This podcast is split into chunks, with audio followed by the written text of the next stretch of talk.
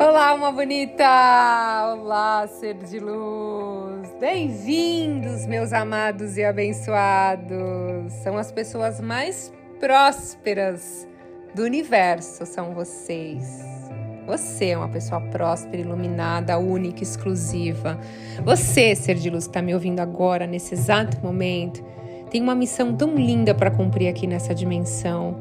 Se você se conectar verdadeiramente com a sua alma, você vai ouvir o Criador, vai sentir o universo falando com você e vai começar a agir com os propósitos, com a missão que você veio.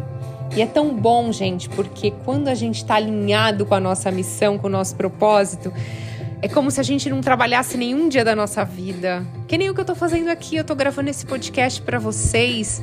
Eu queria que vocês estivessem me vendo. É um puta de um sorriso, gente. Eu tô olhando aqui para uma natureza incrível, linda, maravilhosa, falando com vocês, sendo grata ao universo por ter essa oportunidade de, através da minha voz, os meus conteúdos, eu tocar as pessoas, a elas pensarem fora da caixa, elas olharem para o passado, curarem, elas se tornarem uma pessoa próspera, terem inteligência emocional, se amarem, se respeitarem. Então, assim, para mim é um privilégio fazer o que eu faço. Então, assim, gente, se conectem com a alma de vocês. Vale muito a pena. Para quem não é inscrito aqui no canal, vou puxar a orelha, hein? Tem muita gente aqui me ouvindo e não é inscrito. Então se inscreva aqui no Spotify. Já dê sua avaliação, tem umas estrelinhas. Dê sua avaliação. E me manda um oi no Instagram, Thaís Galácia Oficial. Fala, oi Thaís, estou ouvindo vocês. Sabe que tema, que assunto que eu tô te ouvindo no podcast?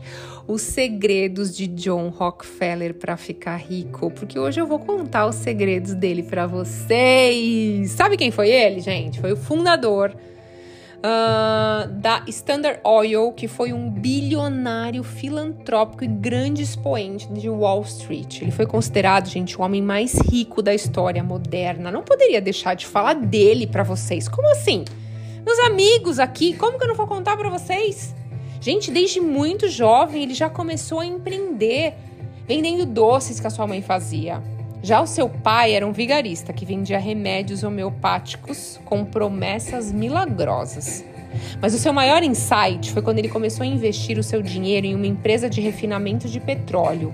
E, diferentemente da maioria das pessoas que depositavam o seu foco na extração, ele conseguiu controlar mais de 90% do fluxo do petróleo e estima-se, gente, que ele tem acumulado uma fortuna de nada mais, nada menos que 336 bilhões de dólares. Eu vou repetir porque eu adorei a energia desse número. 336 bilhões de dólares. Capta essa energia. De fato, ele nos deixou muitos ensinamentos relevantes. Então, vamos lá, para de enrolar e fala, Thaís. É o seguinte: ele diz o seguinte: invista quando há sangue nas ruas. Rockefeller viveu num período de guerra, de recessão, de recessão dos Estados Unidos. Enquanto muitas empresas estavam afundando, gente, ele estava à beira da falência. John decidiu investir em combustíveis fósseis. Era uma das principais demandas do período. O que precisamos tirar dessa mensagem, gente? É a atitude. Sempre há uma crise, sempre que há uma crise há uma demanda. Então cabe você identificar o que é e então investir em empresas desse ramo.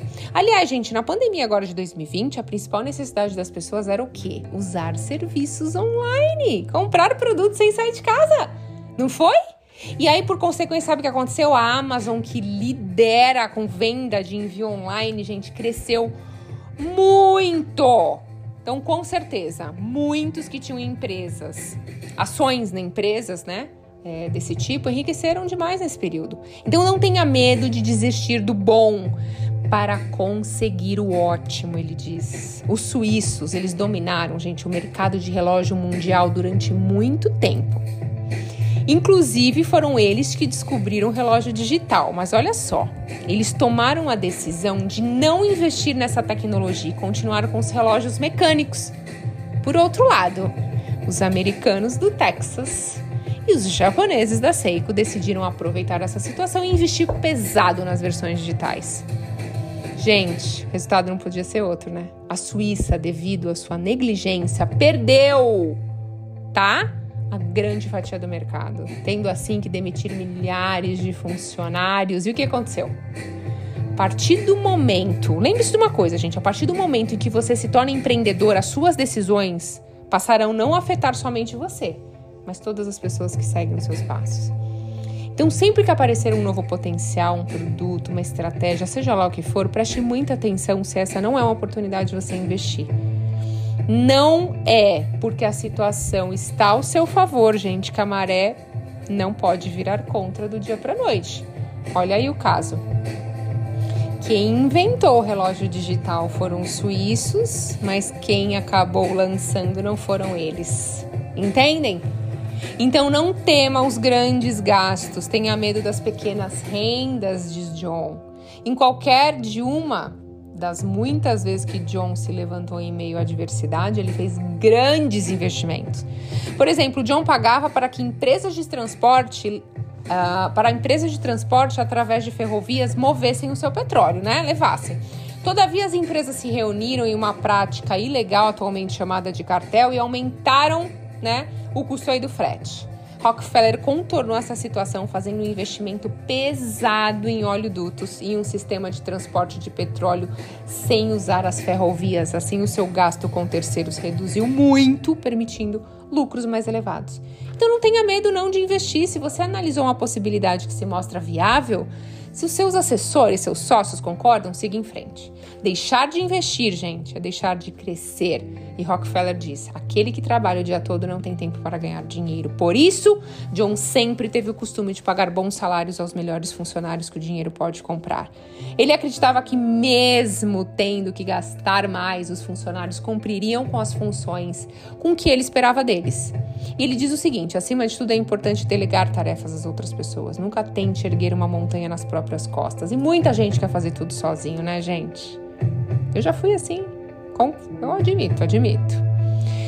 Hoje não, eu adoro, gente. Eu adoro ter uma equipe, uma equipe enorme, tá? Eu tenho uma equipe do YouTube, equipe do Instagram, eu tenho equipe do Spotify, eu tenho a equipe do pessoal que faz foto, eu tenho a equipe de edição, tenho muita gente. E é incrível ter equipe. É maravilhoso, né? A gente vai muito mais rápido. Então, o líder de uma empresa, ele precisa focar focar em pesquisa de mercado, novas tendências, networking, administração. E costuma ser um erro dos empresários quererem fazer tudo para garantir os melhores resultados. A gente não consegue fazer tudo, né? Então, ao invés de perder tempo fazendo coisas pequenas, gaste com profissionais que podem fazer isso por você. É, ele diz o seguinte: eu não acredito que exista uma qualidade tão importante para o sucesso de qualquer pessoa quanto a perseverança. Ele, ela supera quase tudo, gente tudo, até mesmo a natureza. Certamente parece clichê, né? A recomendação de que, olha, gente, você nunca pode desistir, não deve desistir. Porém, não deixa de ser uma recomendação válida, porque muita gente desiste com facilidade.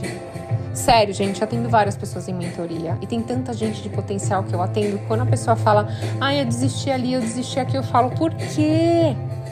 Então, a Standard Oil, a empresa do homem mais rico da história moderna, foi acusada e processada por domínio e monopólio do mercado do petróleo. Rockefeller perdeu o processo e a sua empresa foi desembargada em inúmeras outras. Sabe o que ele fez? Ele desistiu?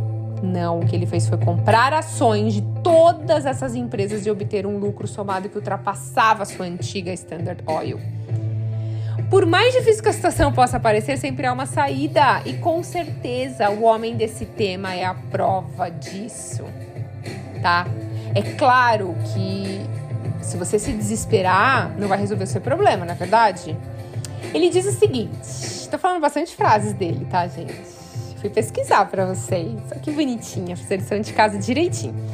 Ele diz o seguinte: é claro que, é, ao menos que você acredite em si mesmo, ninguém mais o fará. E esse é o conselho que leva para o seu sucesso. Ou seja, se você não acreditar em você, quem que vai acreditar, meu querido? Ninguém! Então vai e faz, vai com medo mesmo. Mais um conselho clichê, né? Mas que poucos seguem. Quando você inicia uma jornada, gente, através do empreendedorismo, você começa sozinho. E muitas vezes empresários iniciantes são chamados de loucos, de perdedores, apostadores, as outras pessoas dão risada. Mas cabe a você decidir se você vai acreditar nos outros e na vida que eles levam, né? Porque quem, quem fala isso normalmente tem uma vida de perdedor.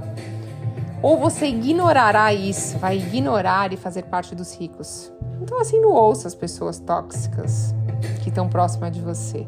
Afinal, elas estão preocupadas com algo que não entendem ou querem te ver falhando, assim como elas. Em resumo, os principais ensinamentos do John. John já é meu amigo, tá? Já tô chamando ele de John aqui, já estou super na intimidade.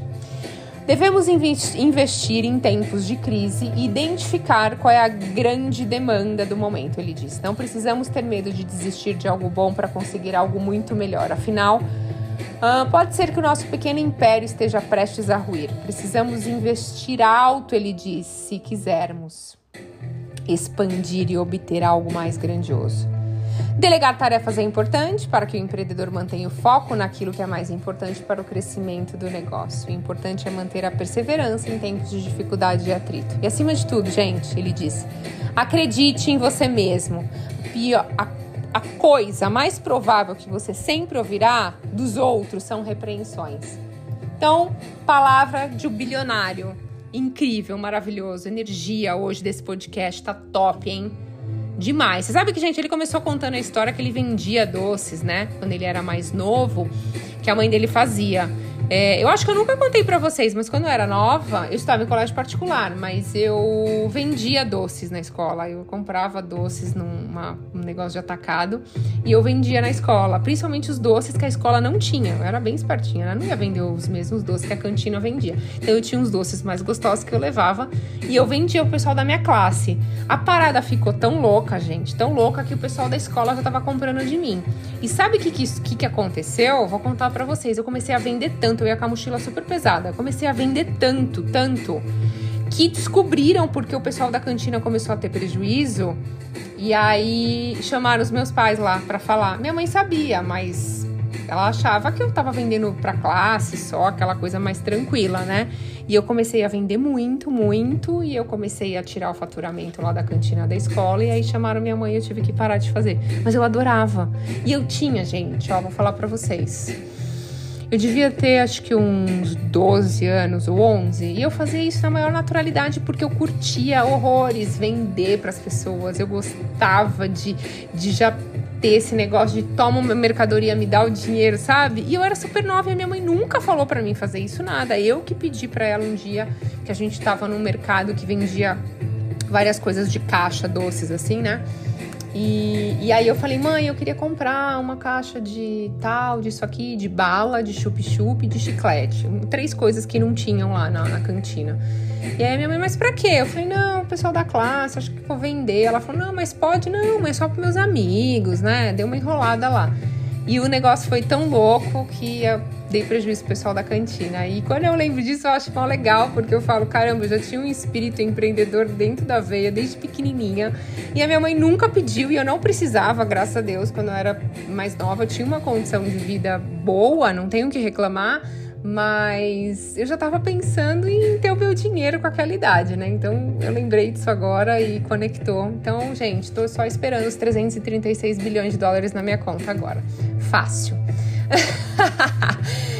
Série de Luz, espero que tenha gostado do conteúdo. Gratidão infinita pela sua conexão. Esteja você onde estiver, eu profetizo que hoje a sua vida seja incrível, que todas as coisas que você deseja vão encontrar um caminho de chegar com total facilidade até você. Gratidão infinita pela sua conexão. E até a próxima.